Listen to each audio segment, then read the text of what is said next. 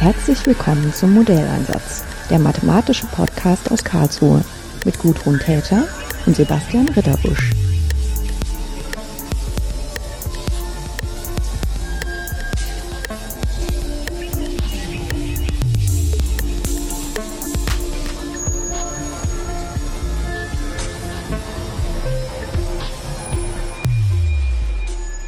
Schönen guten Tag, Petra und Thomas.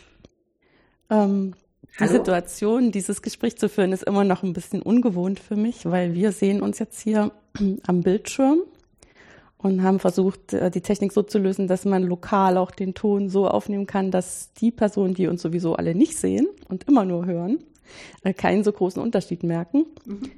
Ähm, nichtsdestotrotz ist es natürlich für mich irgendwie ein bisschen eine andere Situation als normalerweise. Und vielleicht merkt man das beim Einstieg auch, wenn man zuhört, äh, dass es sich vielleicht ein bisschen nervöser anhört oder anders.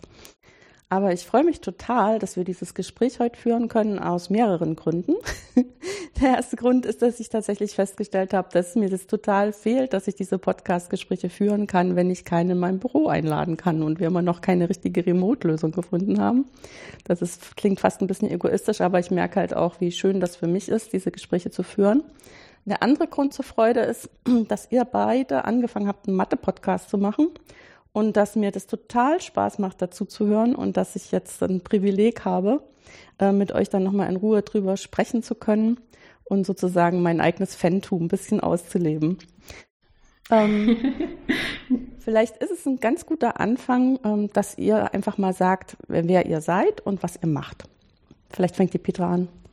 Ich kann gern anfangen. Ähm, mein Name ist Petra Schwer, du hast ja schon gesagt. Ich bin äh, Mathematikerin und seit ungefähr anderthalb Jahren äh, Geometrieprofessorin hier in Magdeburg an der Uni. Davor waren wir ja im gleichen Institut, war ich in Karlsruhe, nämlich als Juniorprofessorin. Ja, und seit ganz Neuestem bin ich jetzt eben auch äh, Mathe-Podcasterin, was sich noch irgendwie sehr abenteuerlich und neu, aber auch zur gleichen Zeit total spannend anfühlt. Genau. Genau. Und Thomas, du? Ja, hallo, hier ist äh, Thomas Kahle. Ich bin auch Mathematiker. Ähm, ähm, ich bin seit 2013 in Magdeburg, erst als Juniorprofessor und jetzt als äh, Professor für Algebra seit knapp zwei Jahren.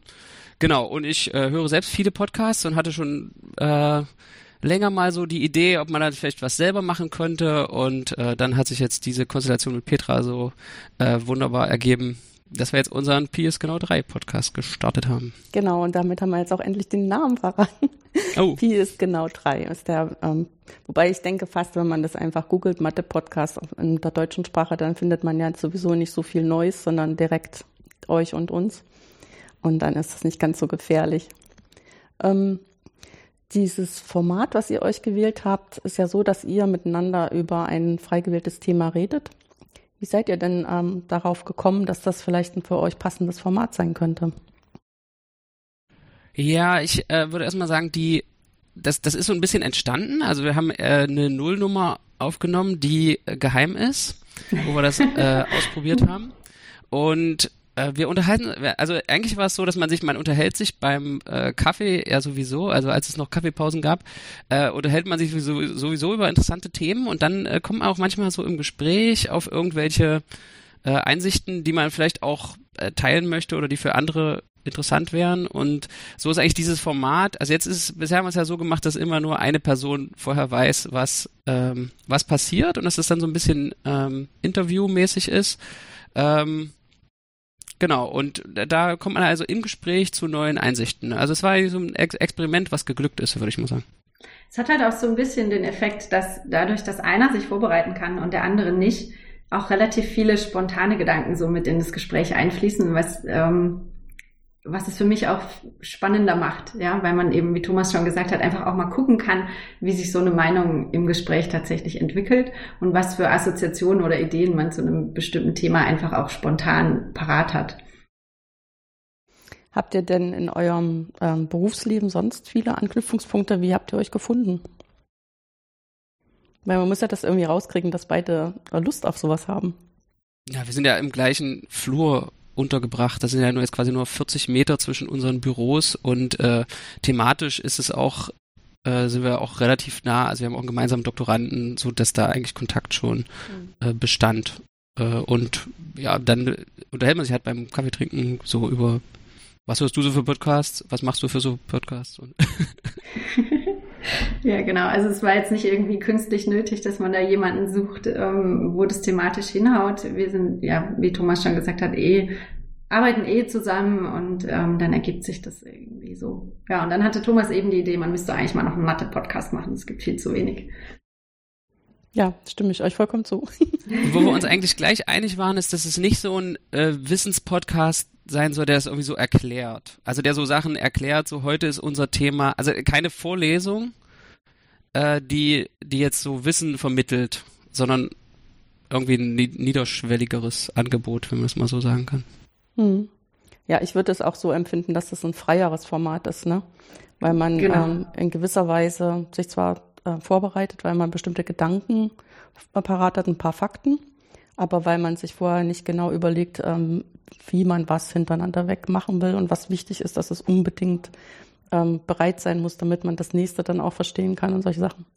Genau. Ich kann vielleicht gleich mal, also, Entschuldigung. Sorry, äh, ja, also genau, ich wollte es bestätigen. Also wir haben jetzt kein Drehbuch oder so, ja. Also wir überlegen uns nicht, wir wollen heute die Definition von X erklären und dann müssen wir zuerst aber das eine Beispiel sagen und haben uns da auch nicht alle Sachen vorher rausgeschrieben. Also wie du gesagt hast, einer bereitet sich immer ein bisschen vor. Das heißt aber, dass man einfach so selber mal drei, vier Fragen formuliert, die einem an dem einen Thema jetzt interessieren und dann dazu vielleicht ein paar Fakten nachschlägt, die ganz hilfreich sein können.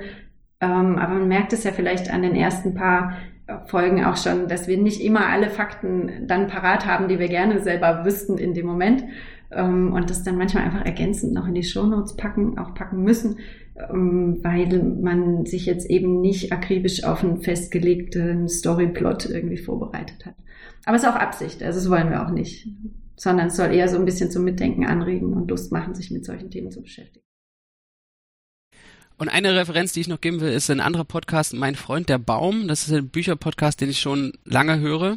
Und da äh, besprechen die beiden immer vier Bücher. Und ähm, eins, auf das sich eine Person vorbereitet hat, oder die es gelesen hat, eins hat die andere Person gelesen, eins haben beide gelesen, eins hat keiner gelesen.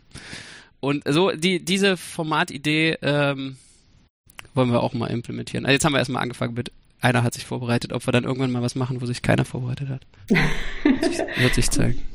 Ja, das, das klingt so, als riskant. jemand, der so eine ernsthafte Wissenschaft wie Mathematik betreibt, auch erstmal sehr angsteinflößend, sich auf sowas einzulassen. Meinst du, warum? Also doch, ich habe da tatsächlich ein bisschen Hemmung, äh, zumindest abstrakt vorher, bevor ich anfange zu sprechen, über was zu sprechen, wovon ich keine Ahnung habe. Und äh, das keine Ahnung haben, das setzt gefühlt dann bei mir schon sehr früh ein. Also zum Beispiel, wenn ich, als ich mit dir gesprochen habe über dein Fachgebiet, äh, da habe ich ja selber auch nur das gelernt, was man halt so in jedem Mathestudium lernt und das ist auch schon ewig her. Damit habe ich zwar ein paar Begriffe parat, aber worauf es bei euch so wirklich jetzt ankommt, da habe ich ja keine Ahnung. Ne? Und dann kann ich mich nur darauf verlassen, dass die andere Person genug weiß, dass ich dann nicht total blöd nebenher klinge mit meinen dummen Fragen. Ne? Und das sind alles so Sachen, das äh, ist wahrscheinlich für jemanden außen gar nicht spürbar, aber das sind tatsächlich auch Prozesse, die in mir ablaufen, bevor ich so ein Gespräch mache. Hm. Ja, aber es ist ja auch schön, so eine Neugier dann in so einem Gespräch irgendwie so ein bisschen befriedigen zu können. Ne? Ja, also das ist eben, das hast du äh, richtig äh, auf den Punkt gebracht, das fehlt jetzt bei mir gerade, dass die Neugier ist halt da, sonst würde ich das Gespräch nicht führen, ich bin ja nicht verpflichtet. Nee. Äh, und ähm, ich würde halt der Neugier normalerweise nicht so leicht äh, nachgeben, weil ich mir immer vorhalten würde, ich darf den anderen Leuten ihre Zeit nicht stehlen und ähm, wie fassen die das auf? Ne? Also ist ein bisschen komisch, warum ich als Angewandte, warum soll ich mich für solche Themen interessieren? Was hat das für einen Hintergrund? Das ist eigentümlich. Mhm. Genau, aber ähm, mit dem Podcast kann ich das dann machen und das ist für mich eine sehr angenehme Erfahrung. Ich kann auch sagen, Thomas hatte mir gesagt, mit welchem Gespräch er unseren Podcast kennengelernt hat. Zum Beispiel dieses Gespräch in Leipzig. Es war super, super, super spontan. Ich hatte vorher erstens überhaupt keine Ahnung, wer diese Person ist. Ich hatte überhaupt keine Ahnung, was die macht. Ich hatte auch überhaupt keine Ahnung, was sich hinter diesem Fachgebiet überhaupt verbirgt. Also in dieses Gespräch bin ich wirklich voll reingeschlittert mhm. und war dann heilfroh, dass das eigentlich trotzdem ein total schönes Gespräch geworden ist, weil sie auch äh, Anschauungsbeispiele für mich gefunden hat, wo ich dann auch verstanden habe, ähm, dass auch Leute, die jetzt nicht unbedingt nur für Mathematik und Strukturen brennen, verstehen, äh, dass man, wenn man diese Strukturen verstanden hat, das auch echt in den Anwendungen was bringt. Also ging es ja viel um so Sachen, äh, wenn man grafische Lösungen finden will, zum Beispiel für Computerspiele, die alle so toll finden und wo man auch ein bisschen miterleben kann, wenn das gut funktioniert und wenn es halt nicht gut funktioniert, das merkt man ja dann auch.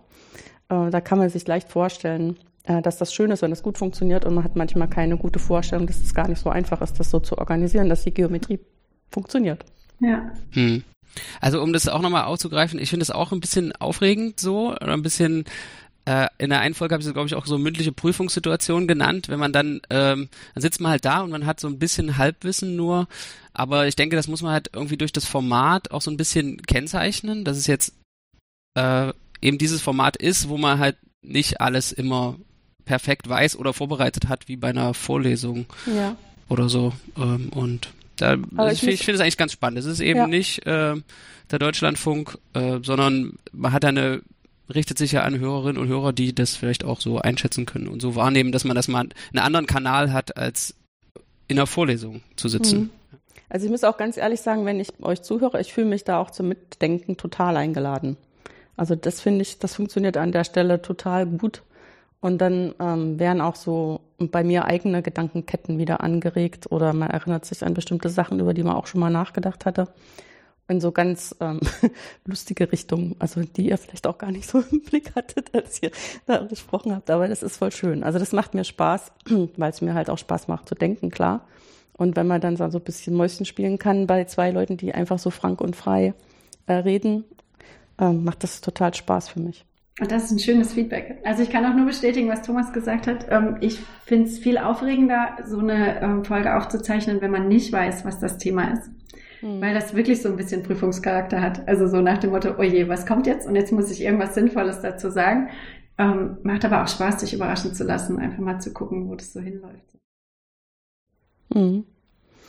Ich glaube ja auch, ähm, viele Leute, die selber äh, keine richtige Idee haben, wie Wissenschaft geht, weil sie es halt selber nicht machen, das sind ja die meisten, ähm, können da so bei diesem Zuhören in dem Gespräch so ein bisschen verstehen, wie das geht. Also man kann natürlich, äh, wenn man sich vorstellt, jemand sitzt im stillen Kämmerlein und denkt über was nach, das lässt sich auch nicht gut illustrieren und nicht gut für andere nachvollziehbar machen. Aber wenn dann sich zwei ähm, äh, besprechen über Dinge, die in ihrem Kopf sind, äh, dann kann man daran teilhaben und kann sozusagen sehen, wie das sich formt. Ne? Und dann gibt es irgendwie eine Stelle, da ist so eine Sackgasse, da hört es auf. Und dann schlägt der Nächste irgendwas ganz anderes vor, wo man selber gar nicht drauf gekommen wäre und denkt dann, ja klar, ist eine gute Idee, dann kann man auch mal in die Richtung gehen. Ne? Und ähm, ich muss ja auch sagen, ihr habt euch ja jetzt auch irgendwie gerade so dicke Bretter am Anfang gesucht, so gleich mit was ist Mathematik anzufangen. da bin ich ganz Meine, am Anfang in einem Mathe-Podcast, dann? Ne? Ja, ja, nee, ist schon klar. Also es ist ja auch, äh, ist ja damit nicht ähm, abgehandelt, sondern man kann ja vielleicht darauf auch immer wieder mal zurückkommen. Ne? Ich finde auch, das, das muss auch irgendwie mit leichter Hand sein. Das soll so mit ja. leichter Hand sein. Ebenso, Pi ist genau drei, so wie fünf gerade sein lassen. Das, das, das ist auch so ein bisschen selbstironisch gemeint. So, ähm, dieser Anspruch jetzt. Okay, erste Folge machen wir jetzt eine halbe Stunde. Was ist Mathematik? Und dann haben wir das geklärt für immer. genau. Ähm, ja, ja, also ich hoffe, dass man merkt, dass wir jetzt nicht hier Bibliotheca Britannica schreiben wollen, ne? sondern einfach ein bisschen ähm, uns über die Schulter gucken lassen bei dem, was so täglich Brot ist. Ich meine, manchmal kommt das ja auch so aus Versehen, dass man dann so dicke Bretter bohrt. Das ging mir jetzt so, als ich eure letzte Folge angehört habe, wo es unter anderem, also denke mal, die Idee, wie er damit reingegangen ist, einfach zu zeigen, es gibt ähm, Probleme, die sind nicht geklärt, weil viele Leute denken ja immer, in der Mathematik ist schon alles klar. Mhm. Und dann über diese offenen Probleme, das ist für uns eigentlich ein spaßiges Thema, als immer als Mathematikerinnen und Mathematiker. Aber es ist halt auch für jemand Außenstehenden vielleicht auch witzig, einfach mal zu hören, dass es so Probleme gibt, die vor 100 Jahren formuliert sind und heute immer noch nicht geklärt sind. Jetzt sind wir schon 20 Jahre drauf, also schon seit 120 Jahren. Und äh, selbst die Probleme, die als Millenniumsprobleme formuliert sind, 20 Jahre später, sind viele von denen immer noch offen. Und der, an dem Millenniumsproblem hängt jetzt diese Millionen Dollar immer noch dran. Ja, genau. Und dann so aus Versehen so sagen, ja, pff, ist das jetzt eigentlich ein Anreiz? Eine Million Dollar? Ja. Das ist eigentlich eine spannende Frage. Wäre das für dich ein Anreiz? Ja, ich habe auch, äh, das war so eine Stelle, wo es bei mir gleich so abgerauscht ist, äh, weil ich, ähm, also so wie ihr gesagt habt, für euch ist es kein Anreiz. Ähm, ich denke halt auch, wir sind eigentlich mehr so intrinsisch formuliert, äh, würde man wahrscheinlich sagen, was man auch daran merkt, dass wir mit unserer Ausbildung wahrscheinlich in der Industrie tatsächlich sehr viel mehr Geld verdienen könnten. Vielleicht nicht ganz so viel Freiheit hätten, je nachdem, auf welcher Hierarchiestufe man dann so arbeitet. Aber das mit dem Geld ist halt nicht so wichtig, äh, weil wir das eintauschen gegen die Art der Arbeit, die wir machen. Ne? Aber was ich tatsächlich gemerkt habe, eins dieser Millennium-Probleme ist ja so ein Kernproblem aus meinem Forschungsgebiet. Also da geht es äh, darum, bei den Navier-Stokes-Gleichungen gibt es so eine ganz entscheidende Lücke. Wir können nachweisen, dass es in drei Dimensionen immer eine schwache Lösung gibt, von der keiner so richtig weiß, was die eigentlich für einen physikalischen Sinn hat, sondern nur, dass wir dann ein schönes Gebäude bauen können, in der es der gut geht. Und äh, dann fehlt uns so ein ganz kleiner Schritt, äh, um daraus eine Lösung zu machen, die sich auch physikalisch realisieren lässt. Und das ist auch noch, also das hängt auch mit Stabilität und Eindeutigkeit zusammen. Und das ist so ein riesengroßes Gebäude da ringsrum. Und seit 1937 versuchen wir diese Lücke zu füllen. Und da sind auch viele kluge Leute haben sich da den Kopf an der Wand eingerannt. Wir kriegen es nicht hin. So, also für uns war klar, das ist ein ganz, ganz wichtiges Problem, auch wenn man das, wenn man das beschreibt, ist es so winzig. Ne? Ist wirklich so ein ganz kleiner Schritt, den wir brauchen. Und dann zack geht die ganze Maschine durch. Und wenn das als Millenniumsproblem formuliert ist, auf einmal wird das Problem aufgewertet. Ne? Man kann sagen, und wir, wir haben ein ganz, ganz wichtiges Problem. Da kann man sogar eine Million Dollar verdienen, wenn man das rauskriegt. Und draußen sagen alle, oh, die machen das wirklich macht was Eindruck, ne? genau. genau, und das hat mir tatsächlich an der Stelle so ein bisschen geholfen, äh, die Art der Forschung, die wir machen, ein bisschen besser zu verkaufen. Mhm. Sagen wir es einfach mal so flapsig. Also da hat es tatsächlich was gebracht, aber es gibt so ein bisschen Street Credibility, ne? Ja.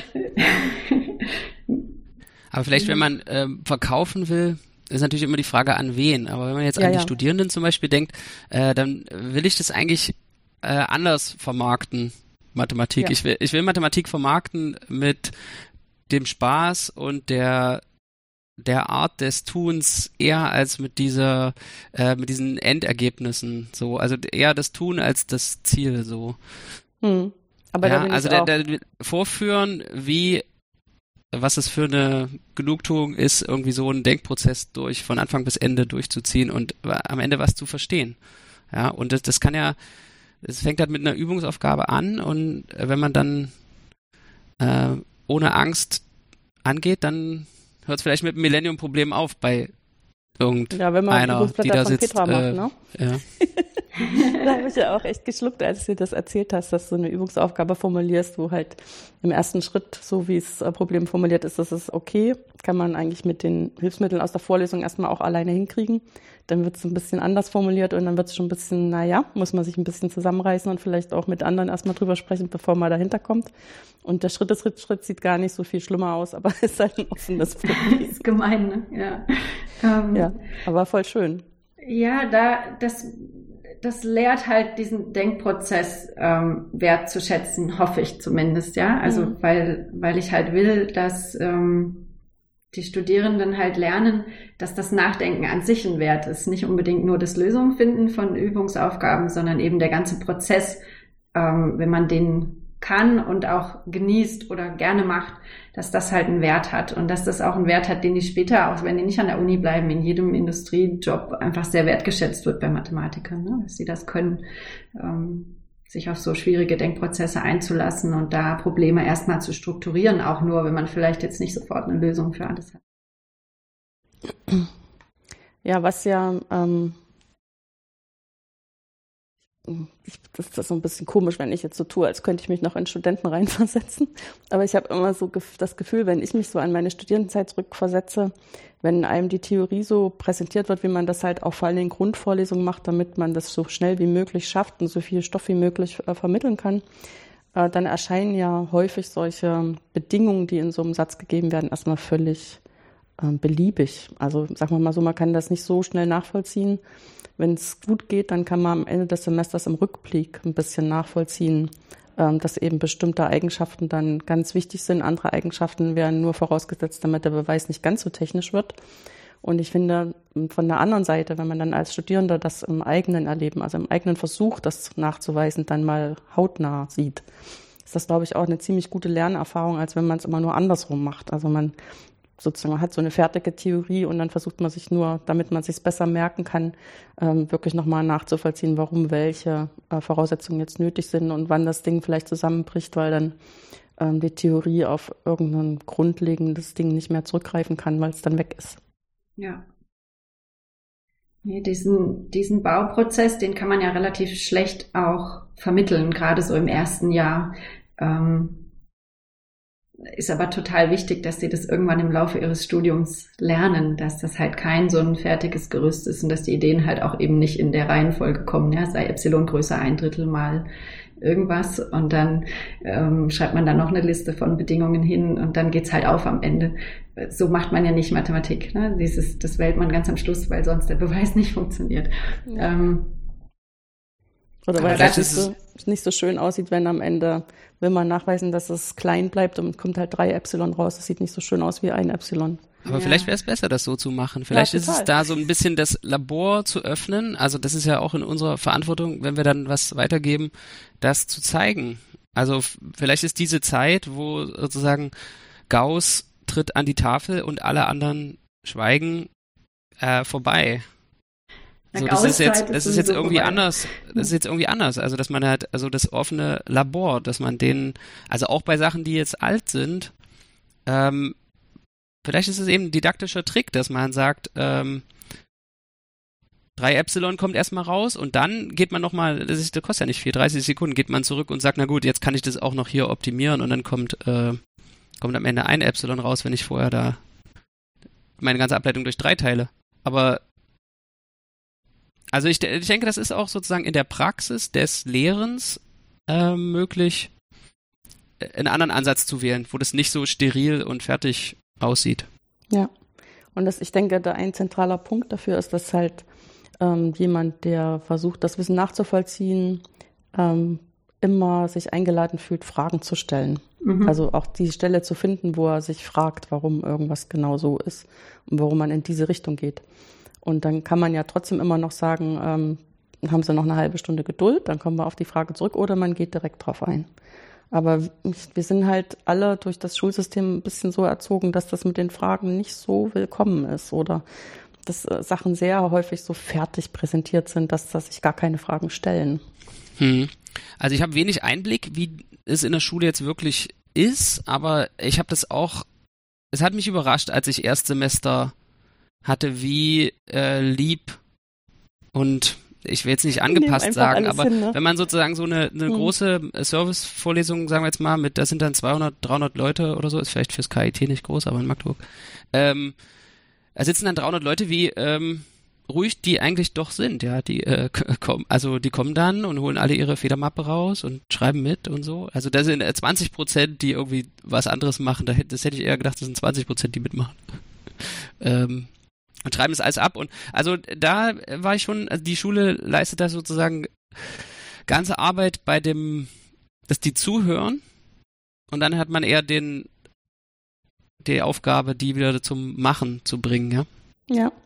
Ich meine, tatsächlich ist es ja auch so, dass ähm, man ja so ein bisschen so einen Lernprozess durchlaufen muss, um Fragen stellen zu können. Das heißt, ich kann das auch verstehen, wenn die in der Vorlesung erstmal zuhören, weil die sozusagen erstmal den Gedankengängen folgen und dann muss man Zeit haben, nochmal zu Hause das nachzuvollziehen und dann Fragen zu haben. Aber selbst das äh, stellt man ja fest, dass das tatsächlich sehr schwierig ist, ähm, diese Rolle einzunehmen als jemand, der noch lernt. Wir nannten das im sag, Studium immer. Selbst ich, ich bin doch nur wirklich, ich habe doch nichts zu verlieren. Ne? Und trotzdem ähm, fällt es mir schwer, wenn ich nach einem Vortrag nochmal was in Frage stelle. Ich mache das lieber unter vier Augen. ich das irgendwie komisch finde. Wir nannten solche Vorlesungen im Studium immer ägyptisch. Und zwar, das war so, man geht in die Vorlesung, wie so Archäologe geht in die Pyramide und schreibt die Hieroglyphen ab, haust die so ab und dann äh, geht man nach Hause und versucht es irgendwie zu entziffern. Mhm. Äh, und das ist ja, das ist ja aber eigentlich verschwendete Zeit, oder? Das ist Zeitverschwendung. Das warum, warum dann die Vorlesung? Also dann, dann tut's auch wirklich ein, nee, dann ein Skript oder ein Video. Frage, also dann ist also ja. Weil was dann davon übrig bleibt in der Vorlesung ist nur, dass ich äh, als jemand, der lehrt, ähm, so persönlich durch mein Auftreten Vertrauen vermitteln muss, dass es sich lohnt, zu versuchen, diese Hieroglyphen zu entziffern. Aber was anderes bleibt dann nicht mehr übrig. Naja, du hast halt durch die Vorlesung noch zusätzlich, sag ich mal, wenigstens so eine, einen Raum geschaffen und auch eine Atmosphäre gesetzt, ähm, die das Fragen und Hinterfragen hoffentlich ermöglicht. Das ist zumindest mein Ziel. Das ist, glaube ich, selbst wenn das ägyptisch ist mit Hieroglyphen und so, der große Vorteil im Vergleich zu einem Buch lesen, ja, oder irgendein Video angucken, weil da entsteht eben kein kein so ein geschützter Raum, wenn ich jetzt alleine vorm Computer sitze und mir ein Video angucke, sondern dann bin ich halt allein mit meinem Computer. Ähm, während in so einem Vorlesungsraum, da gibt's ja auch immer so eine Stimmung, die da ist, ja, und so eine gewisse Grundatmosphäre, wo man jetzt eben wahrnehmen kann, sind die jetzt dabei inhaltlich oder nicht. Man, also ich krieg das als Vorlesender vorne ja auch mit, ob ich die jetzt abgehängt habe oder nicht, selbst wenn die mhm. einfach nur da sitzen und schreiben und gucken. Also es erstaunt mich immer wieder, wie sehr man das doch tatsächlich merkt, ob man die Zuhörer jetzt gerade verloren hat oder nicht, ohne dass die das sagen müssen. Ähm, von daher denke ich schon, dass es einen Mehrwert hat, solche Vorlesungen zu machen, aber man muss halt den, man muss, man kann da nicht aufhören, man muss da dann halt anknüpfen und was machen mit dieser Stimmung und dann irgendwie äh, versuchen, die tatsächlich dazu zu kriegen, mitzumachen, sich weiter einzubringen und das halt auch wirklich zu hinterfragen und mitdenken zu wollen und auch Lust zu haben, dann den Denkprozess mitzumachen und eben nicht nur nach so Kochrezepten zu fragen, wie sie die Klausur bestehen. Ja. Es wird auch, glaube ich, im Gehirn anders verarbeitet, wenn, wenn ein Mensch was sagt und wenn vielleicht sogar noch das Gesicht dazu sieht, äh, nimmt es irgendwie andere Route, als wenn man es liest. Die Information. Das ja, ist ja, das ist ja so tief evolutionär eingebaut in, in diese ganzen, darauf basieren ja diese ganzen sozialen Zusammenhänge. Und da, dadurch, dass es sozusagen eine soziale Ebene gibt, wird das Lernen auch anders, garantiert. Was ich zum Beispiel feststelle, ich habe so eine Vorlesung, die ich ähm, fast immer im Herbstsemester lesen kann, wo es um Modellbildung gibt. Also natürlich mathematische Modelle.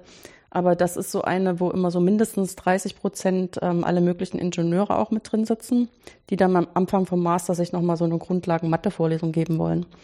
Und ähm, da ist halt von Anfang an klar, da sitzen welche, die können halt Mathe und welche, die verstehen, worum es in den Modellen geht, aber die können die Mathe nicht so gut.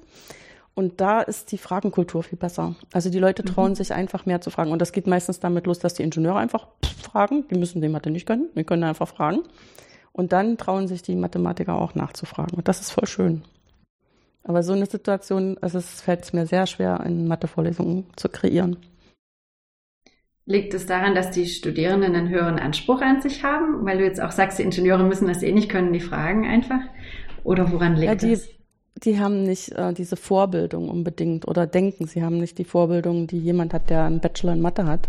Mhm. Und ähm, sagen dann, das ist auch nicht ihre Schuld sozusagen, deswegen können sie dann einfach fragen. Mhm. Und geht auch schneller, das zu fragen, als zu versuchen, sich das selbst zu erarbeiten. Da sind die manchmal auch ein bisschen pragmatischer. Man muss ja vielleicht einfach an der Tafel mal einen Fehler machen.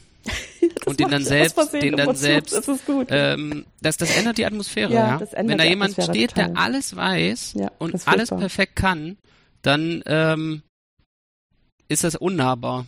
Hm. Da würde ich auch keine Frage stellen. Und dann, äh, wenn da jemand steht, der sagt, oh, äh, Moment, wie war das jetzt? Dann, dann ist es eine andere Atmosphäre. Ja, total. Können wir vielleicht absichtlich machen, aber ist vielleicht nee, auch nicht nötig. Also bei mir passiert das tatsächlich ja. regelmäßig, weil ich dann immer denke, wenn ich an, ich schreibe halt viel an die Tafel, weil das einfach das bessere Tempo für mich ist. Ähm, und dann verdenke ich immer, ich müsste reden beim Schreiben, damit es nicht so langweilig ist, ähm, was sich irgendwie widerspricht, wenn ich sage, es ist eigentlich das richtige Tempo. Aber da passieren immer so freudsche Sachen, dass man was äh, sagt, wo man schon in Gedanken ist, aber man schreibt noch was ganz anderes. Ich finde aber, das gibt immer mal lustige äh, Lernorte auch für die Studierenden, wenn die da so ein bisschen reingucken, was in meinem Kopf gerade passiert. sich dann Und diese, diese Formate, die wir haben, sind ja auch krass. Also 90 Minuten. Zu lang. Also man, man hat irgendwie so ein Curriculum, ja, man, man weiß, was man in dem Semester schaffen will und das ist dann schon knapp und so, aber vielleicht ist es einfach alles viel zu ambitioniert und man muss dieses, man müsste dieses Format auch aufbrechen und so. Das ist alles, ähm, ja, da gibt's Verbesserungspotenzial. Ein Kollege in Karlsruhe ähm, hat doch in der linearen Algebra 1 experimentiert mit so Bewegungspausen, wo die in der Viertelstundenpause in der Mitte irgendwie ähm, kam einer vom Sportzentrum und hat mit, den, mit dem kompletten Hörsaal so Bewegungsübungen gemacht, um eben das Gehirn ein bisschen abzulenken. Ich habe allerdings gar nicht mitgekriegt, wie das Experiment ausgegangen ist. Weißt du da was drüber? Also ich weiß, dass die Studierenden das super gelobt haben. Also die fanden das total toll. Aber ich denke, die fanden halt auch sonst den Stil der Vorlesung sehr zugänglich oder zugänglicher als andere im Vergleich. So, das ist einfach als Gesamtpaket. Variable. Jemand, der auf so eine Idee kommt, äh, die der oder der kann dann halt auch andere Sachen Vorlesungen aus. machen als ähm, jemand, der das seit 40 Jahren gleich macht. Wobei lustigerweise meine lineare Algebra-Vorlesung war auch so, dass der, äh, das vorgelesen war halt ein gestandener, der hat das schon ewig gemacht. Äh, der hatte immer nach 45 Minuten einmal die Tafel voll. Und dann hat er die Fenster aufgemacht und hat eben auch eingeladen, dass man, was weiß ich, jetzt nochmal auf Toilette geht oder mal einen Apfel beißt, was man sich so. Und einer ist dann vorgegangen, hat für ihn abgewischt. Mhm. So, dann haben sich alle mal so voll gelockert gehabt, drei Minuten, solange wie das Tafelwischen dauert. Dann wurden die Fenster wieder zugemacht und dann kam der zweite Teil und das war super. Aber der war eben auch sonst super. Ja, ich will das jetzt auch nicht mit Alter oder so. Nee, ähm, nee, nee, aber der ähm, wusste halt ganz genau, wann er die Tafel voll hat. Also das hat eben auch noch zusammengepasst, ne? Dass das genau mit der Zeit aufging und die Tafel war dann voll und ja. Perfektes Timing, ne? Ja, ja ist schön. Der hatte zum Beispiel auch in der ersten Vorlesung zwei Sachen, die ich bis heute nicht vergessen habe, was das Besondere an dem Wort Lesesaal ist. Mhm. mhm. Hörsaal heißt es doch heute. Ja, aber äh, das ging ums Oder ist der Lesesaal in der Bibliothek, oder? Genau, in der Bibliothek. Und das, da kommt jeder Buchstabe doppelt drin vor. Das ist mhm. witzig. Sowas hatte der halt. Genau, und dann hat er uns in der ersten Vorlesung gefragt, ähm, wir sollten ihm erklären, was eine Zahl ist. Und ähm, hat uns dann versprochen, dass wir am Ende des Semesters das besser beantworten könnten. das war ein guter, Ans also guter Ansporn, um ihm erstmal ein bisschen äh, Möglichkeit zu geben, da seine komischen abstrakten Vektorräume und allen möglichen, was, und dann muss man wieder beweisen, warum eins und eins äh, zwei ist und so, was man erstmal, wenn man aus der Schule kommt, komisch findet. Aber weil er uns das versprochen hat, dass wir dann nicht mehr so dumm dastehen auf so eine einfache Frage, haben wir erstmal alle mitgemacht. Und dann hat er uns auch irgendwann gehabt. Konntet ihr es denn besser erklären am Ende? Naja, natürlich dann in dem mathematischen Sinn, das ist ein, äh, ein Vektorraum. ein Element eines Vektorraums, das wollte er gerne hören. Aber hat natürlich auch viele Aspekte dann, was man an Zahl braucht, äh, gut charakterisiert. Ne? Man halt nicht drüber, ich meine, klar, was einem dann immer einfällt, ist, man, man benennt viele Beispiele und dann denkt man ja als jemand, der das anfängt, damit hat man auch den Charakter ähm, erfasst, aber dann merkt man selber, nee, das stimmt eigentlich gar nicht. Was ist denn denen jetzt allen gemeinsam, ne? Mhm. Ja, Beispiele ja. helfen schon beim Verständnis, aber es sind halt auch, da ist es halt nicht zu Ende, ne? Das ja. Das ist der erste Schritt. Ja. Also eine Frage ist ja vielleicht, wie man so in die Denkprozesse von anderen versteht. Und der erste Schritt ist ja Dialog. Vorlesung ist erstmal Monolog. Das heißt, man muss erstmal irgendwie da hinkommen, dass sich mindestens zwei Personen unterhalten. So, das ist aber nur eine notwendige Bedingung, nicht hinreichend. Ja. Und dann muss man irgendwie noch, also da muss man natürlich eine Atmosphäre schaffen, dass beide Personen sagen können, also frei sprechen können über ihre Gedanken. Das ist ja auch bei Mathematik auch immer so aufgeladen gleich. Das, da kommen wir jetzt auch wieder gleich zurück zu unserem Aufregung beim Podcasten, dass man, dass man sich sofort so exponiert als in diesen Kategorien, man weiß viel, man weiß was nicht, schlau und nicht schlau und clever und so diese ganzen wertenden Sachen, die wir da immer äh, leicht verwenden. Und das abzubauen, ist, glaube ich, wichtig für Lernen, ja, dass man also nicht das Fragestellen eben das Fragestellen ist genau das Richtige und das ein Fehler machen ist genau das Richtige und das hinterher wieder ähm, korrigieren, also so diese Selbstveränderung so in Denkprozessen. Ja, erst früher habe ich das gedacht, das war aber hat sich als falsch oder nicht hilfreich herausgestellt und jetzt denke ich was anderes. Das ist genau das Richtige gleich auf die richtige Idee kommen, ist eigentlich nicht das Richtige, weil das eine äh, äh, verpasste Gelegenheit zum Lernen ist.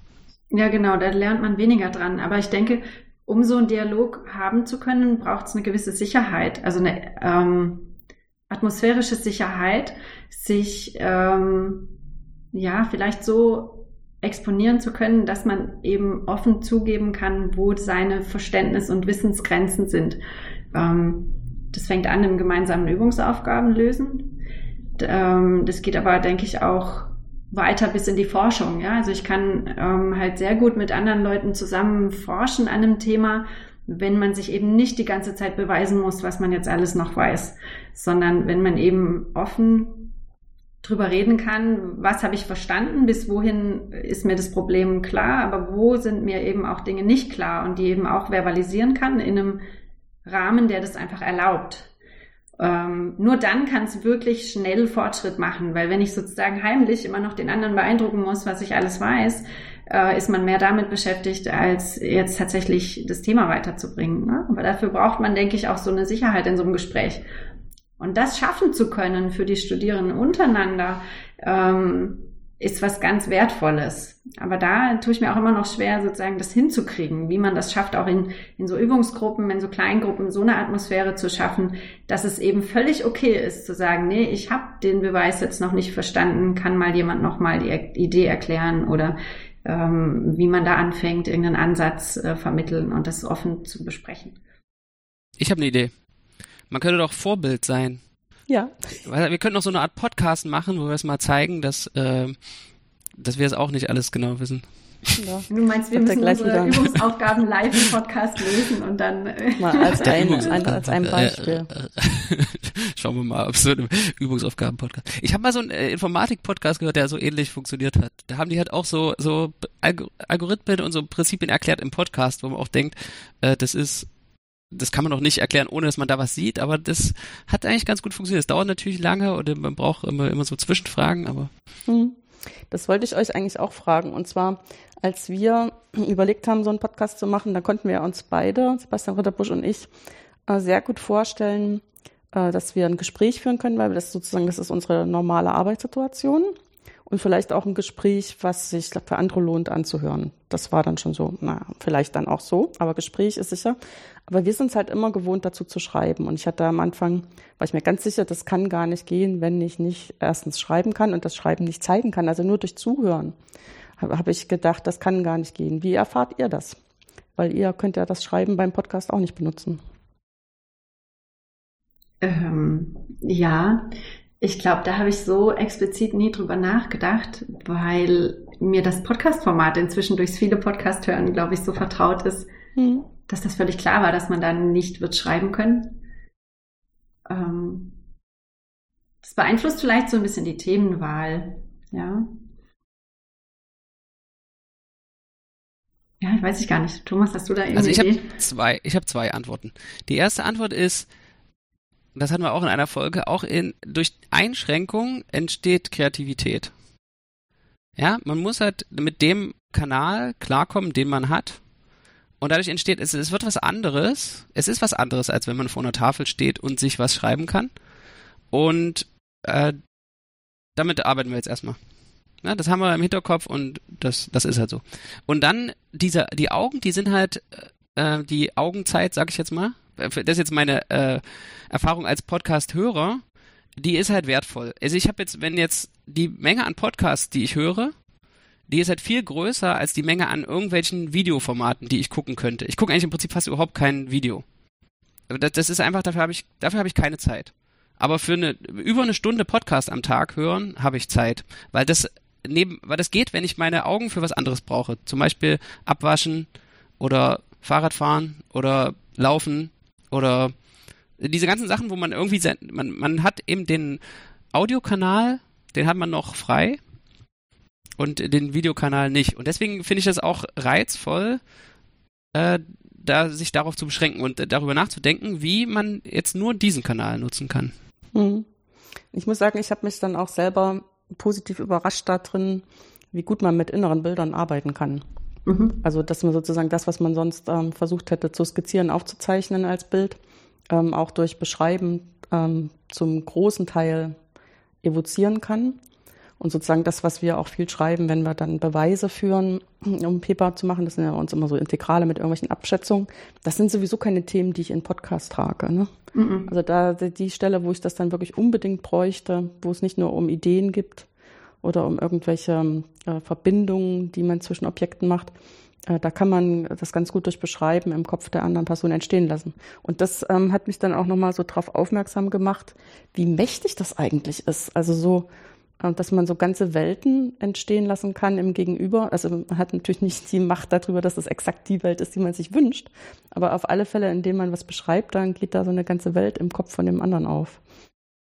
Ja, also was ich da schön finde, ist, dass man eben auf diese Weise ein ganz anderes Bild von Mathe auch mal vermitteln kann, das jetzt eben weggeht von diesem formellastigen, exakten Ausrechnen ähm, oder auch nur ja abstrakten Symbolik, was halt auch sehr verbreitet ist, so als Bild der Mathematik. Ja, das ist immer super exakt und man rechnet das aus und dann stehen da ein Haufen Epsilon, Deltas und sonstige krude ähm, Symbole, die man nicht kennt und nicht versteht. Und durch dieses Podcast-Format, und das genieße ich halt am Modellansatz auch so, kriegt man einfach nur, nur die andere Seite, ja, diese Bildseite, die halt im Kopf entsteht und so die, diese, so ein bisschen die Geschichte drumrum mit, ähm, was die Ideen sind und wo die Formeln auch vielleicht herkommen und was für Fragen man sich da stellt und jetzt eben nicht so sehr diese exakte Rechenebene, die natürlich auch da sein muss, ähm, aber die man vielleicht in dem Format auch gar nicht vermitteln will. Ja. Ist halt auch so eine Frage, die man sich ja auch immer wieder zum Beispiel für die Vorlesung selber beantwortet. Welchen Grad an Präzision braucht man eigentlich? Ne? Also natürlich muss man äh, versuchen, das, worüber man spricht, so zu umreißen, dass man nicht Tür und Tor öffnet für Fehlinterpretationen, aber eben auf, ob es nun Epsilon oder Epsilon Drittel ist, das ist schon ziemlich jenseits von Gut und Böse. Aber bestimmte andere Sachen muss man dann halt auch nicht unbedingt präzisieren. Also so wie ich manchmal eben dann auch anfange und sage, ich nehme das in einem geeigneten Raum, was total faul ist, ne? Aber was erstmal in dem Moment das Richtige sein kann, weil ich dann anschließend bestimme, was ist der geeignete Raum, ne? Was muss alles irgendwie äh, wohl definiert sein, damit ich meine Manipulation machen kann. Ja, auch mit Tafel, also egal ob mit, mit Bild oder ohne Bild, ist ja der Kanal, über den wir kommunizieren, der hat halt sehr wenig Kapazität immer noch im Vergleich zu der Verarbeitungskapazität im Gehirn würde würd ich sagen, ja. Also so ein, wenn man einen Gedanken, wie schnell man einen Gedanken hat und wie schnell man auch so sich was überlegen kann im Vergleich zu, äh, wie schnell man was erzählen kann. Äh, deswegen ist es ist schon so ein Multiplexing irgendwie, dass man, man hat einen, einen, Kanal, der hat sehr niedrige Bandbreite und dann benutzt man diese ganzen gemeinsamen sozialen Hintergrund und gemeinsame Sozialisierung, gemeinsame Grundausbildung in Mathematik, um da auf dem Kanal sparsam zu sein.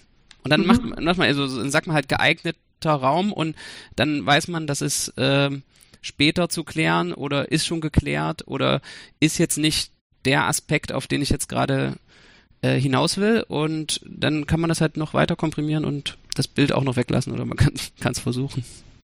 Ja, aber das muss man ja machen, denke ich, weil sonst könnte man, ähm, glaube ich, gar nicht sich sinnvoll über Mathematik unterhalten. Also wenn man immer komplett präzise sprechen würde mit allen Randbedingungen, ähm, dann wäre das einfach so langsam, glaube ich, dass man nicht gemeinsam neue Gedanken weiterentwickeln könnte, weil es viel zu schwerfällig wird dadurch.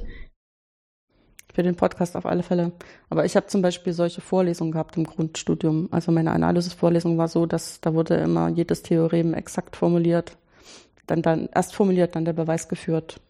Keine Ideen, nichts. Da wurde auch, wenn die Zeit um war, wurde mitten im Beweis aufgehört. In der nächsten Vorlesung ging es genau an der Stelle weiter. Wenn ich, also ich fand, das hat ich gehasst, wenn ich gewusst hätte, dass ich damit mal jahrelang meinen Lebensunterhalt bestreiten will. Das hätte ich nicht geglaubt, ne? Ist ja verrückt, dass dir das die Laune nicht daran verdorben hat, ne? ja. Ja. Können wir ja jetzt anders machen.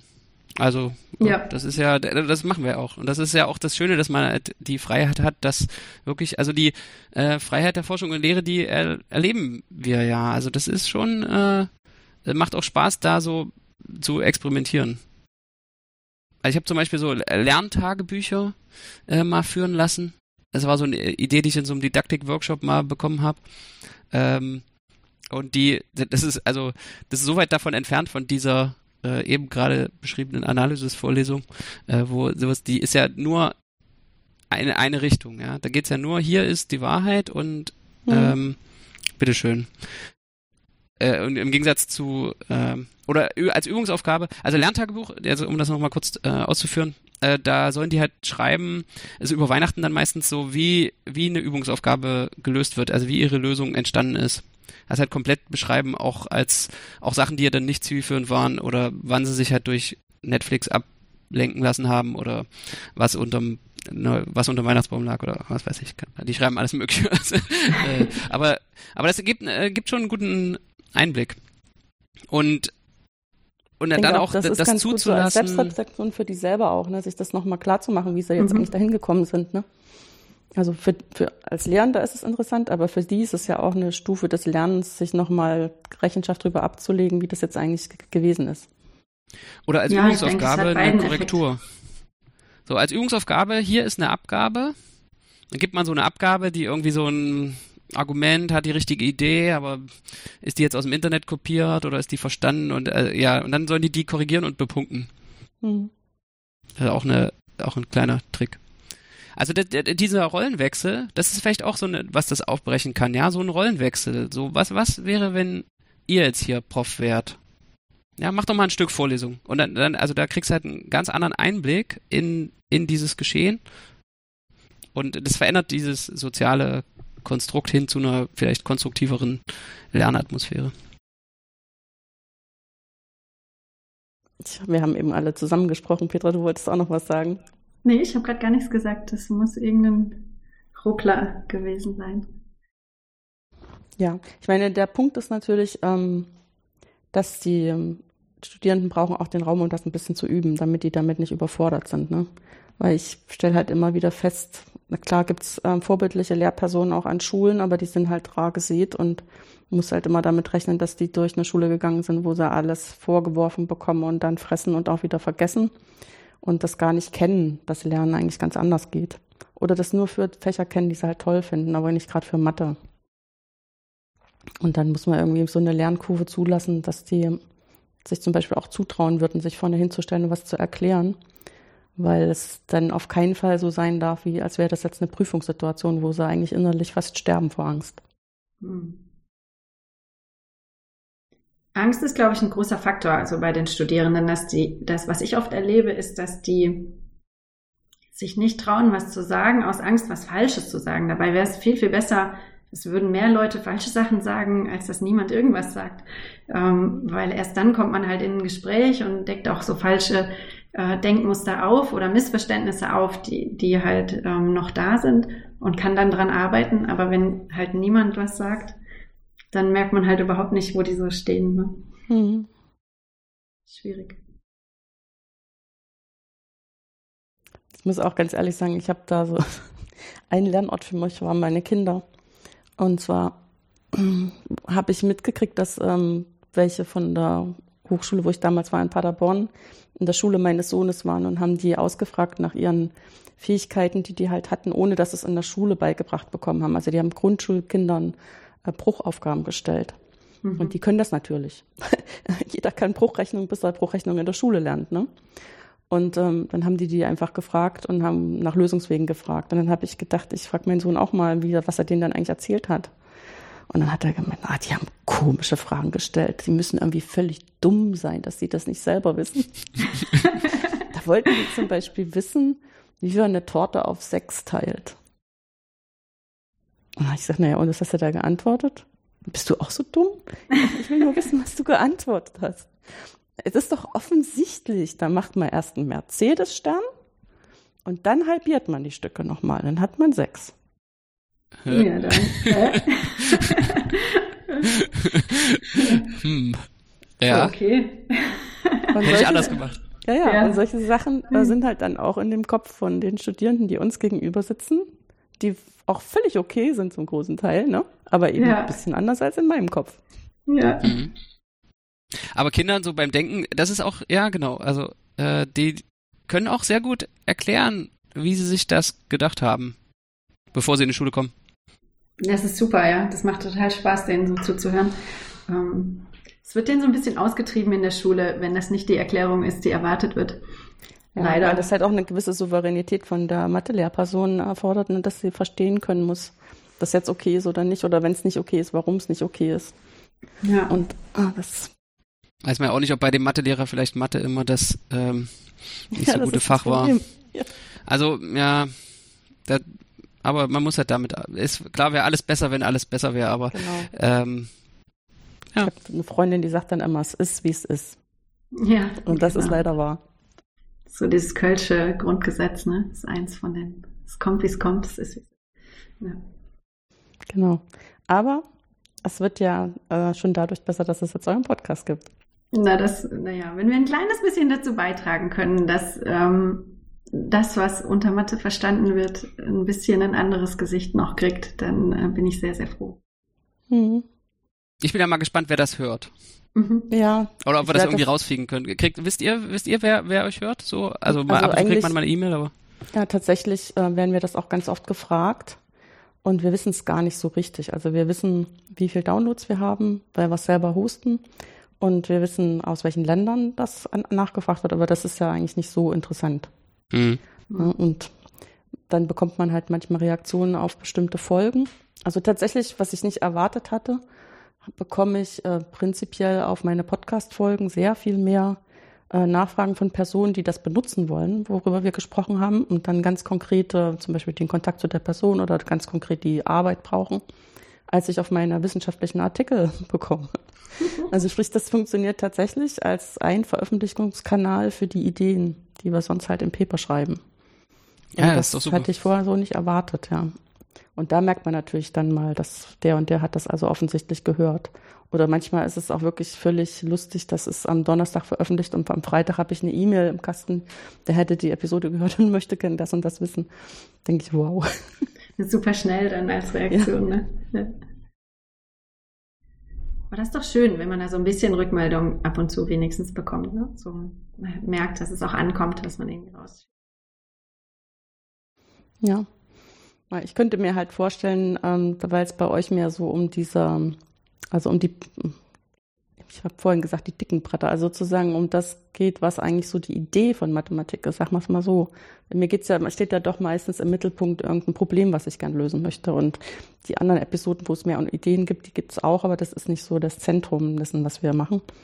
Ähm, was wahrscheinlich daran liegt, dass ich eine angewandte Mathematikerin bin und die Probleme sind mein täglich, ja, mein täglich Brot und ähm, vielleicht auch anders hinterfragt in der Arbeit und dann schon diese eigene Denkschule so habe.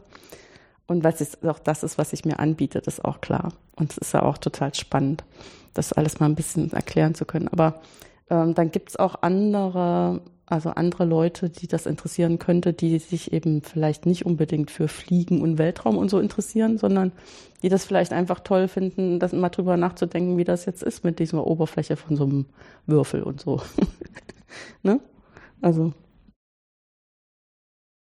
die sich da eingeladen fühlen können. Bin mal gespannt, was bei uns thematisch noch so hingeht. Ähm, ist ja so ein bisschen. Ja, wir haben das ja nicht so, noch nicht so fertig abgesteckt. Das ist ja Teil des Experiments. Genau.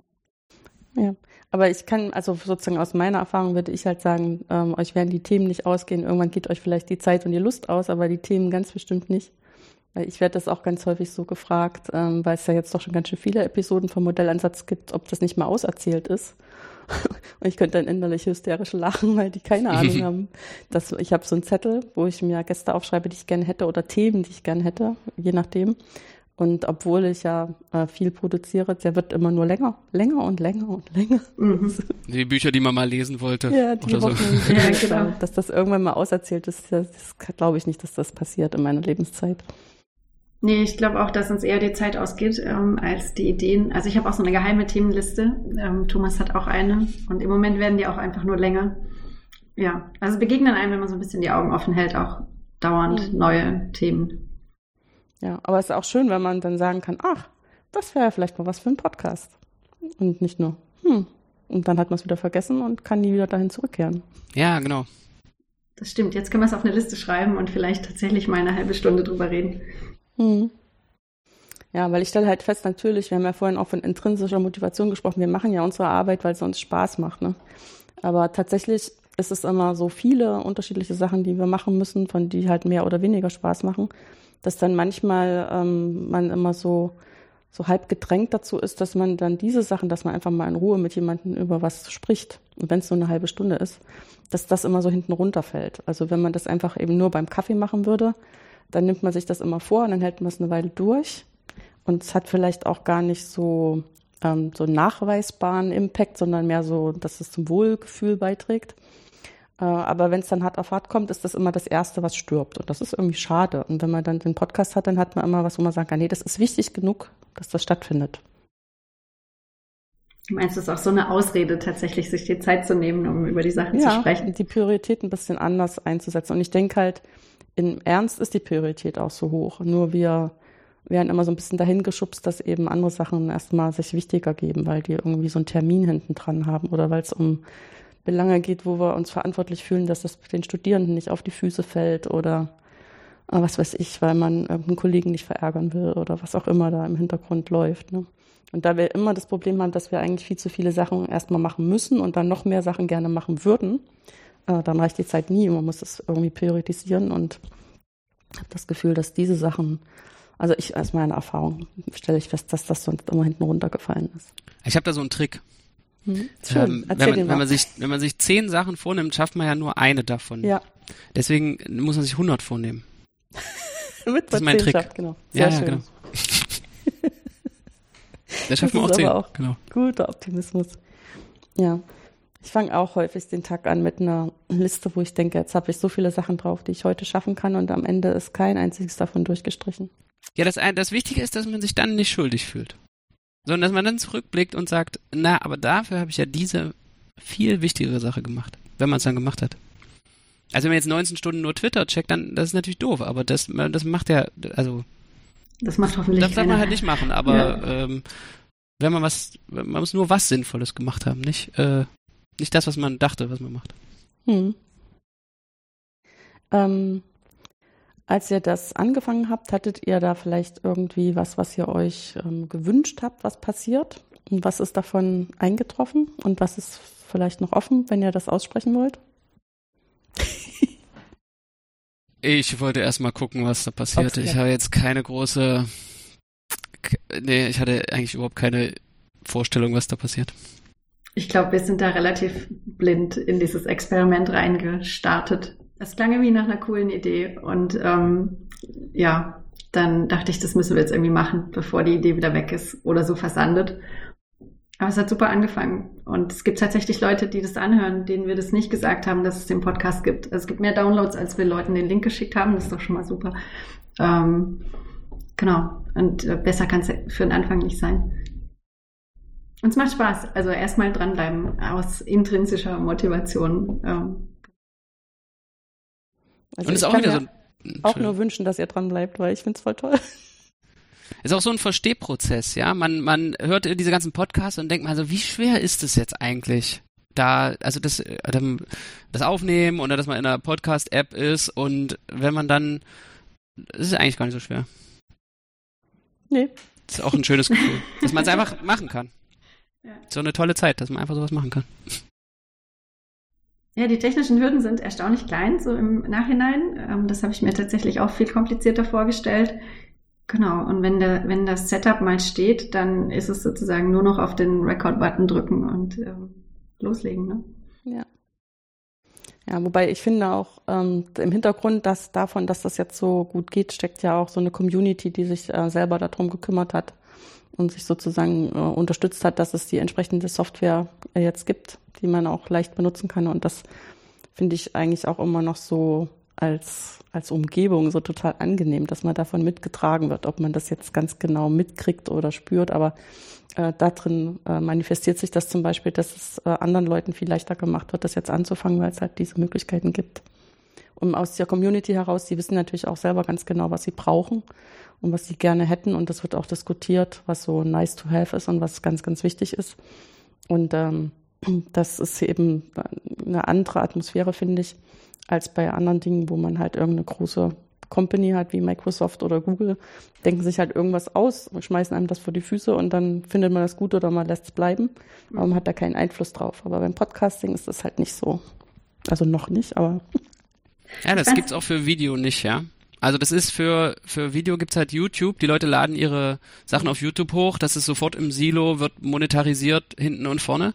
Und äh, Podcasting, ich meine, das fängt da auch an, aber ähm, es gibt immer im Prinzip immer noch diese ganzen Feeds und die ganze technische Infrastruktur basiert auf irgendwelchen Open Source Sachen, die man sich halt relativ schnell aneignen ja. kann.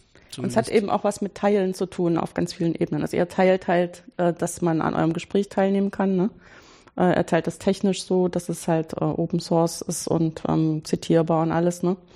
Und ähm, auch die Software dahinter ist so. Da passt das irgendwie alles gut zusammen, finde ich. Also ich auch manchmal ist es ja dann auch so witzig, wenn ich gehe dann immer mal ins Sendegeht und guckt, was so los ist. Und ähm, ähm, andere Leute haben ganz andere Probleme als ich, aber trotzdem gibt es immer so eine Beziehung, weil das auch Podcaster sind. Mhm. Ich fand es auch voll schön, dass ihr uns gleich so weitergeholfen habt mit Tipps, ähm, als ich dich vor einer Weile mal angemailt habe. Ähm, ja, das fand ich auch einfach sehr Aber das gehört dazu, weil ja. wir uns immer freuen, wenn jemand auch dasselbe, denselben Spaß daran hat und möglichst nicht durch irgendwelche eingebildeten technischen Hürden dann daran scheitern soll. Es gibt ja auch zum Beispiel in der deutschen Community sogenannte Podcast-Paten, die nur zur Verfügung stehen, um am Podcast technisch auf die Beine zu helfen und zu beraten. Und die machen das einfach aus Spaß an der Freude. Mhm. Ja, das ist ja auch super. Mhm. Ich finde das so ein bisschen putzig, weil dadurch, dass jetzt doch ähm, mehr Leute auf die Idee mit dem Podcast kommen, gibt es ja auch ganz viele, die denken, ähm, Podcast und Spotify hat irgendwas miteinander zu tun und kennen dann nicht mehr, dass man das, dass das eigentlich ein Feed haben sollte. Und da habe ich neulich auch ähm, eine Episode empfohlen bekommen und habe dann nach dem Feed gefragt und dann war die total, die hatte das noch nie gehört. da dachte ich, oh, das ist kein Podcast. Ja, aber da merkt man schon, da gibt es auch so eine Verschiebung und natürlich ist es wichtiger, dass die ähm, eine Möglichkeit finden, ihre Sachen zu produzieren und online zu stellen und darüber zu sprechen, was sie erfahren und müssen nicht über Feed unbedingt was lernen, wenn das halt über Spotify für sie auch gut geht. Aber früher oder später werden die halt merken, wenn die da nur auf Spotify angewiesen sind und Spotify überlegt sich das mal, wie sie das gerne machen möchten, dann ist man da gefangen und das sind wir halt nicht, wenn wir die anderen Sachen benutzen. Weil ihr, eure Hörer sind wahrscheinlich mehrheitlich über Feed. Äh, genau, ja. Kann man euch auf Spotify hören? Nee. Wir haben nee, uns, ich glaube, ähm, das ist auch jetzt nicht mehr möglich. So, ich habe das immer gehört, dass wenn man im Podcast über Spotify redet, dann ist man schon raus. Das verstößt gegen die Lizenzbestimmung. Das kann schon Deswegen, sein. Äh, da wollte ich jetzt auch schnell in PS genau 3 bis mal unterbringen. Ähm, also der, ja, also das ist der, das Internet hat auch so angefangen, ja, mit ähm, jeder hostet seine Webseite und das ist irgendwie dezentral und äh, dann kamen die großen Tracking-Netzwerke und jede Seite hat einen Facebook-Button und es wird alles wieder zusammengeführt. Und so ist das bei, das ist gefährlich, ja. Das wird bei Spotify auch. Ne?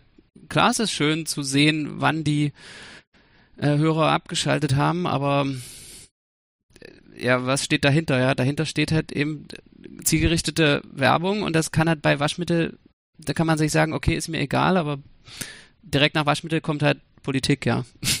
Und dann, äh, das ist, das ist nicht, wo ich hingehen will. Deswegen ähm, ist für mich das, das ist eine gefährliche Entwicklung mit diesen, also wenn dann solche Silos entstehen. Also bei Spotify gibt man ja dann die, die nehmen eben nicht den Feed, sondern die nehmen halt die Datei und sind dann der Distributor und haben die Rechte an der Datei und ich glaube, da unterschreibt man ganz schön einen Satz von Lizenzsachen, die man eventuell nicht haben will. Naja, ich habe mir, ja. Mhm. Ich finde es gefährlich. Ja, ich muss auch sagen, mich hatte am Anfang auch einfach, also als der erste Gedanke, der mir kam, war halt auch, ich möchte nicht, dass da irgendwelche Werbung daneben geschaltet ist, mit der ich nicht in Einverständnis bin. Und da ist bei mir die Hürde sehr niedrig. Zum Beispiel Autowerbung fände ich furchtbar. Persönlich einfach. Das ist aber das, was wahrscheinlich ähm, auch sehr häufig passieren würde. Und ähm, dann wurde mir erstmal versichert, nee, bei dem Podcast gibt es gar keine Werbung, müsst ihr euch keine Gedanken machen. Aber dann war halt die nächste Idee, erstens, das muss nicht so bleiben und zweitens, wenn das dann da so eingesperrt ist, das ist halt einfach Quatsch. Und ähm, tatsächlich ist es doch eher so, dass Leute die Podcasts finden durch Empfehlungen durch Leute oder Empfehlungen in anderen Episoden. Und ähm, dann braucht man Spotify an der Stelle auch nicht, um Verbreitung zu finden. Außerdem, wir sind ja auch in der etwas äh, komfortablen Situation, alle drei, äh, dass wir ja ähm, den Podcast benutzen als eine Möglichkeit zu kommunizieren und dass wir nicht sagen, wir sind Kommunikatoren, und es ist uns jetzt ganz wichtig, das zu optimieren, wie Leute das dann kriegen, sondern wir optimieren es nur in dem Sinne, dass wir sagen, äh, was wir sprechen und wie wir sprechen. Darüber legen wir uns Rechenschaft ab, aber nicht, wie wir versuchen, das anderen Leuten zu verkaufen. Ja, genau. Also höchstens bis zu einem gewissen Grad, der irgendwie vernünftig ist, aber das ist nicht unsere Spezialität und muss es auch nicht werden. Ist auch, also ist mein Ziel zumindest auch nicht. Ne? Also wir teilen hier was und wenn jemand Freude dran hat, das aufzunehmen und das anzuhören, freue ich mich riesig. Und wenn nicht, auch gut, ja. Also ob das nachher 100 sind oder 1000, die das hören, ist erstmal nicht so super relevant für mich.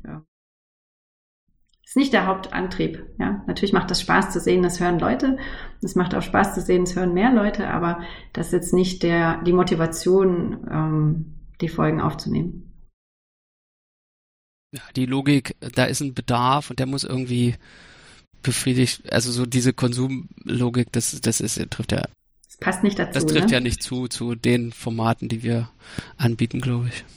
Müssten wir andere Themen Podcast abdecken. ist da, da ist Podcast schon, ist, das gibt's zwar auch, also so, aber es ist auch schon das falsche Medium. Es schwappt irgendwie von YouTube rüber, glaube ich, weil das in diesem Videobereich halt sehr stark ist, irgendwie die Möglichkeit, die Leute zu erreichen und Spotify versucht es jetzt so bisschen nachzumachen, ja. In Audio äh, ja. zu implementieren, da der Early Mover zu sein. Aber ich, ja, das ist halt, es ist nicht verboten, sollen die das halt machen, aber wir müssen ja da auch nicht mitmachen.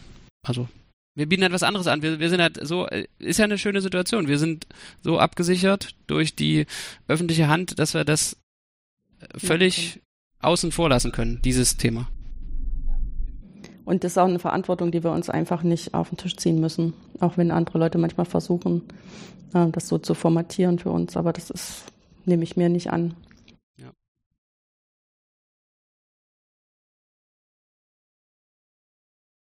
Ja. Gut.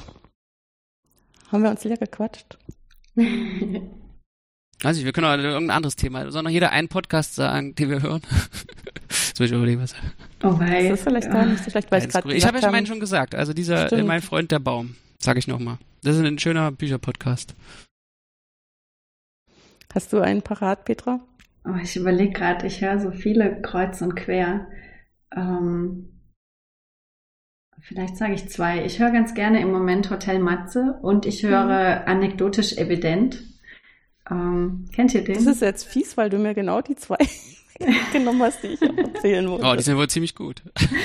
ja. Hotel Matze habe ich früher mal gehört, aber das war mir zu viel. Das, das ist ja so ein bisschen. Der macht gerade Hotel Quarantäne. Das ist tatsächlich total nett. Da gibt es eine Folge, wo er seine Frau interviewt und die ist einfach so schön. Ähm, ja. Na, vielleicht höre ich mal wieder rein. Hm. Ja, genau. ja, ich meine, ich höre bei Hotel Matze auch tatsächlich nicht alle Folgen. Nee, ich mache es also vom Gast abhängig. Genau, ich mache es erstmal vom Gast abhängig. Manchen Gästen gebe ich eine Chance und gebe dann auf. Aber was mir daran gefällt und was, wo ich auch Sachen dran lernen kann, denke ich immer, der hat eine sehr interessante Art zuzuhören. Ja, und, und Fragen ich finde, zu stellen. Das kann man also nicht genug üben und lernen, zuzuhören. Das hat auch was mit dem zu tun, was wir vorhin besprochen haben. Wenn man versucht, ein guter Lehrer zu sein, muss man auch irgendwie gut zuhören können. Und das, denke ich, das kann man bei ihm tatsächlich lernen. Und dann kommen immer mal so Situationen, wo man denkt, wow, wie hat er das jetzt geschafft? Also, dass so eine intime Situation entsteht. Das ist in, eben in diesem Gespräch mit seiner Frau total schön, weil man dem, den beiden so über die Schulter gucken kann. Das ist total toll. Ähm, da fällt mir eine Sache ein. Es gab in, in ähm, Quanta Magazine vor einer Weile so einen Artikel über Oberwolfach. Ähm, dieses Forschungsinst mathematische Forschungsinstitut im Schwarzwald für alle, die nicht wissen, worum es da geht. Es gibt Wo, ganz viele Menschen auf der Welt, die kennen in Deutschland nur den Ort Oberwolfach. Genau, und viele Deutsche, die nicht wissen, was es damit ja. auf sich hat. Ähm, genau, und da ist eben einer von den Journalisten von diesem Magazin eine Woche bei so einer Konferenz dabei gewesen, um mal zu sehen, wie Mathematiker da so arbeiten auf Konferenzen.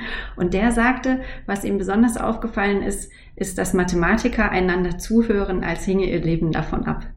Sehr schön. Und das ist mir jetzt so eingefallen, als du von äh, Hotel Matze gesprochen hast. Das ist aber ein schöner, schöner Gedanke zum Ende, finde ich, als Hänger. Das gefällt mir gut. Genau. Und ich meine, bei anekdotisch evident ist es so, dass die halt auch in, vorbereitet in so ein gemeinsames Thema reingehen, fast wie ihr das macht. Und dann eben. Die bereiten ähm, sich beide vor, glaube ich, ne? Die bereiten sich beide vor und haben auch ganz unterschiedliche Blicke auf das Thema und reden dann relativ angstfrei. Mhm. Also sprich, äh, haben das Vertrauensverhältnis zueinander, dass sie auch Sachen in den Raum werfen können, die vielleicht, äh, von denen sie sich nicht sicher sein können, dass die andere Person das ganz genauso sieht. Und das gefällt mir an dem Format auch extrem gut. Mhm. Ist auch sehr, sehr offen und sehr angenehm so zum Zuhören. Genau, den kann man auch beim Denken zuhören. Ja, genau. Gut. Dann wird uns jetzt bei den nächsten Episoden, die ihr und ich aufnehmen, immer im Kopf sein, ähm, dass wir gut zuhören, als würde unser Leben davon abhängen. Das finde ich ja. voll schön. Euch noch viel Erfolg. Ich freue mich schon auf die neuen Episoden. Ja, vielen Dank, vielen Dank auch für dieses schöne Gespräch und wir freuen uns auch auf Modellansatz noch mehr. Die, äh, ich will noch eine Sache sagen, diese äh, Eminöter-Konferenz-Mitschnitt. Ja. Äh, das war die, die letzte Modellansatzfolge, die ich gehört habe. Ist jetzt schon wieder ein bisschen her, gebe ich zu, aber ähm, die fand ich, fand ich sehr gut, weil es auch so war so und auch so ein Event, wo ich eigentlich hin wollte, aber das war dann, also so viele andere Sachen und ähm, so konnte ich wenigstens diese eine Diskussion da äh, hm. mitnehmen. Die war nur so mit dem Handy aufgezeichnet, aber es, es hat trotzdem gereicht und es war eine schöne Folge. Also da muss ich auch ehrlich sagen, das freut mich, dass, dass ich diese Rückmeldung von dir bekomme, äh, weil das ähm, war technisch, ähm, wusste ich nicht, ob das eine Zumutung ist oder ob das nett ist und habe es aber dann auch deshalb online gestellt, weil ich es halt inhaltlich so spannend fand. Und dann dachte ich, okay, es werden nicht alle so denken wie ich, aber es gibt ja viele Episoden, muss ja mal nicht hören, aber das geht jetzt mal online einfach so als, als Zeugnis von dieser Stunde Gespräch, die ich halt auch als ganz besonders schön empfand. Und als ich auf den Aufnahmeknopf gedrückt habe, konnte ich das ja noch gar nicht wissen. Also es war erstmal so, ich dachte, ich nehme mir das jetzt mal mit, damit ich das für mich nochmal nachhören kann. Ein bisschen mit Ruhe und vielleicht auch ein paar Ideen nachgehen kann, wo ich dann nochmal mit den einzelnen Leuten vielleicht nochmal ein Gespräch drüber führen will. Und hinterher dachte ich dann, ey, das wäre eigentlich voll schön, äh, das so zu publizieren. Habe dann alle gefragt. Das hat dann ein bisschen gedauert, deswegen ist es auch so spät erst erschienen. Und dann ähm, habe ich mich sehr gefreut, dass wir es online stellen konnten und freue mich, wenn das jetzt bei dir, wenn schon eine Person ist, der das gut gefällt, außer denen, die beteiligt waren, die sich auch drüber gefreut haben. Ist ja, das schön gut. zu hören. Tschüss. Prost. Okay, tschüss. Tschüss.